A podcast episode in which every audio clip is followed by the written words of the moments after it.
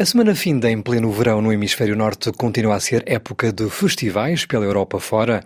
Na Suíça teve lugar o Festival de Cinema do Lucarno, um dos mais prestigiosos do mundo da sétima arte.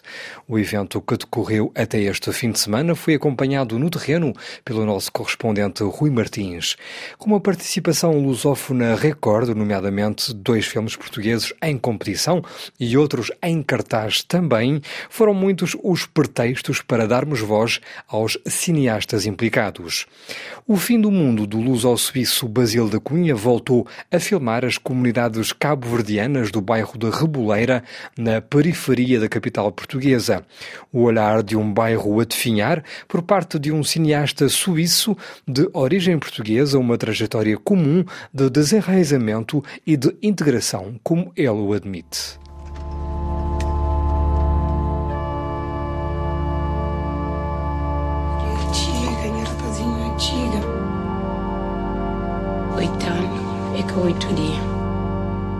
Há uma coisa que pouca gente vê, mas é as semelhanças que temos nos nossos percursos de ser de um país e de não ser considerado daquele país. Quantos putos nasceram lá e não têm documento? Quantos e quantos e quantos? Quantos são de lá e não são considerados de lá? Há tanta coisa que temos em comum. Um filho de imigrante português ou um filho de imigrante cabo-verdiano, temos tanto em comum. É sempre a questão, aquela coisa, eu sou mais daqui do que tu porque eu cheguei há mais tempo. Estás a entender? São coisas que existem não só na cultura das pessoas, mas também estruturalmente. Como é que é possível haver crianças que nasceram, adolescentes que nasceram em Portugal e não têm documento português? Como é que é possível? E o filme começa justamente com o nascimento, vai terminar com um enterro, mas é interessante essa sua abordagem desse filme O Fim do Mundo, que conta, digamos, de uma maneira indireta, o nascimento desse bairro que vai estar morrendo. É isso, é uma homenagem também, é uma homenagem àquele mundo no qual eu estou a viver. É uma forma também de guardar isso para sempre, disso ficar para sempre para nós. Aquelas caras, aquelas pessoas, aquela forma que cada pessoa tem de falar e de descrever o mundo, estás a entender? Aquela coisa que a gente tenta filmar, ou filmar, é uma forma de conseguir guardá-la para sempre. E claro, o filme conta isso, né? O fim de um ciclo, o fim daquele mundo. E espero que ainda conseguimos fazer eh, dois ou três antes disso acabar. Estamos a lutar para isso. De lá para cá, você se transformou agora agora em professor na Escola de Cinema em Genebra e virou suíço. Isso do professor, de ser professor, isso é um diretor maluco que decidiu apostar em mim, não sei, o que é maluco. Mas é uma experiência engraçada. Claro que é uma vitória. É uma vitória porquê? Porque, além disso, mais do que a origem, tem a ver com a origem cultural ou étnica, tem a ver mais com a origem social. Eu acho que é uma vitória porque é bom numa escola de cinema ouvir-se uma linguagem sensivelmente diferente, uma forma de falar sensivelmente diferente. O cinema é uma arte burguesa, feita por burgueses muitas vezes. Eu acho que é bom também haver lugar para outros. E acho que é um caminho ainda muito longo para se fazer, porque foi um acidente. Eu ser professor naquela escola é um acidente, porque houve um diretor maluco que me pôs lá. Porque de resto, tanto a nível de professores como a nível de estudantes, a realidade é que são todos muito parecidos. O que eu acho é que é um acidente, mas o mundo não está aí nesta direção. Outro filme que esteve em competição foi a longa-metragem Tecnoboss. Quem garante a instalação? Tecnoboss, Tecnoboss. E faz sempre um figurão. Tecnoboss, Tecnoboss. Quem levita o homem morto? Tecnoboss, Tecnoboss. Uma longa-metragem em torno de um trabalhador de um hotel confrontado com múltiplos desafios, nomeadamente tecnológicos e encarnados no ecrã por Miguel Lobo Antunes, irmão do célebre escritor António Lobo Antunes.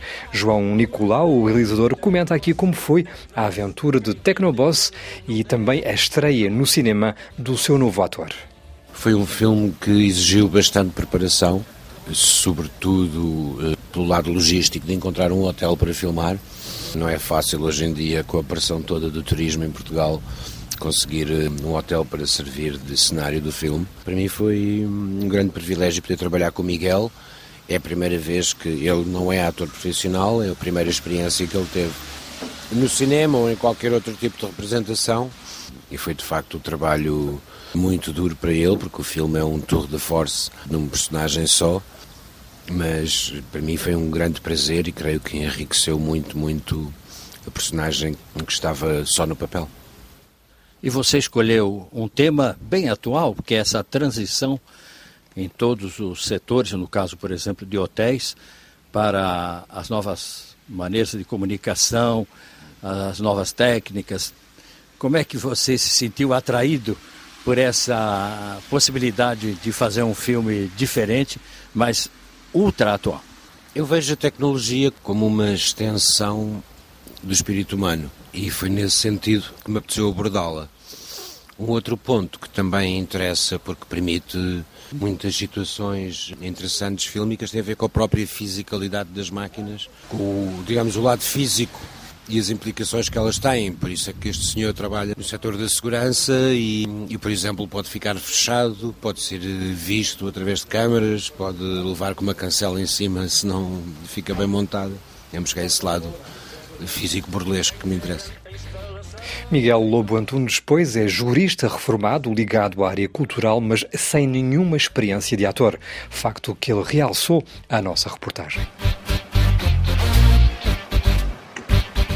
Eu não sou ator, eu não sou cantor, nunca tinha entrado num filme, nunca tinha feito este tipo de trabalho, mas fui escolhido pelo João Nicolau para fazer o filme. Na altura eu não tinha bem consciência da dificuldade do papel, porque eu estou permanentemente em cena, eh, em quase todas as, as cenas do filme, eu estou lá.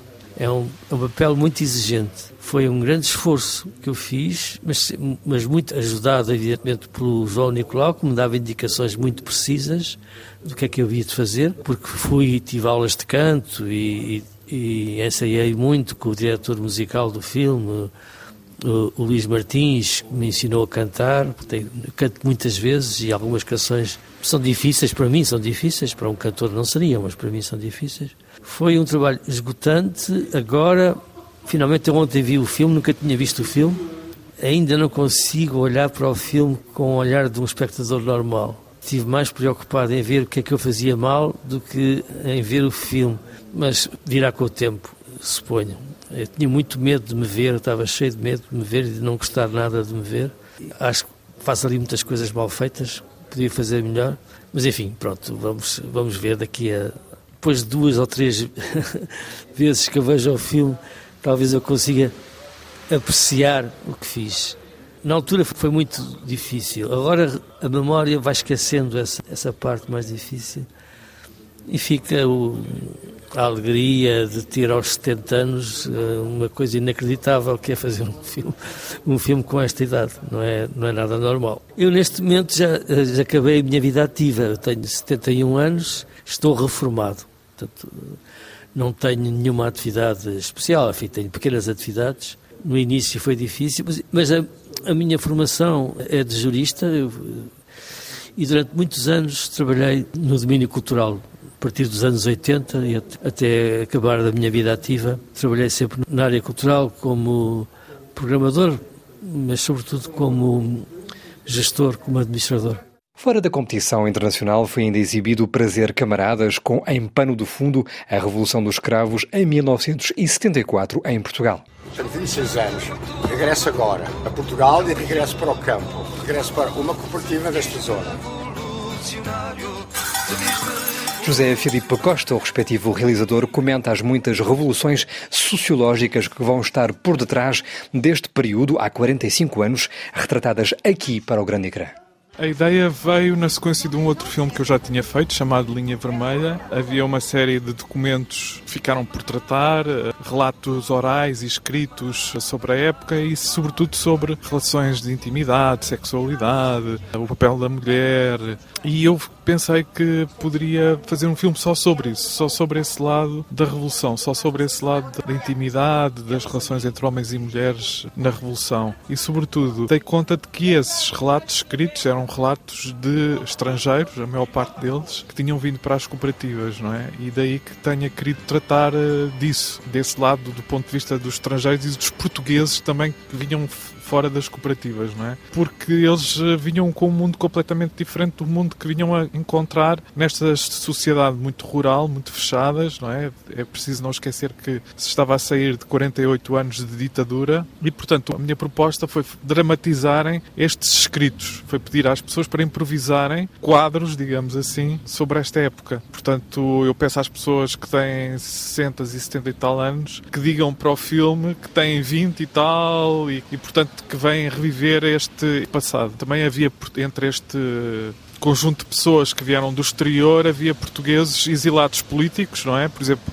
uma das personagens principais é um português que tinha estado em Itália e volta para Portugal para ajudar na Revolução. Uma outra tinha estado na Alemanha, também exilada política, e veio com o seu marido para as aldeias para ensinar, para alfabetizar, não é? Porque eles todos vinham muito eh, com uma grande vontade de trabalharem.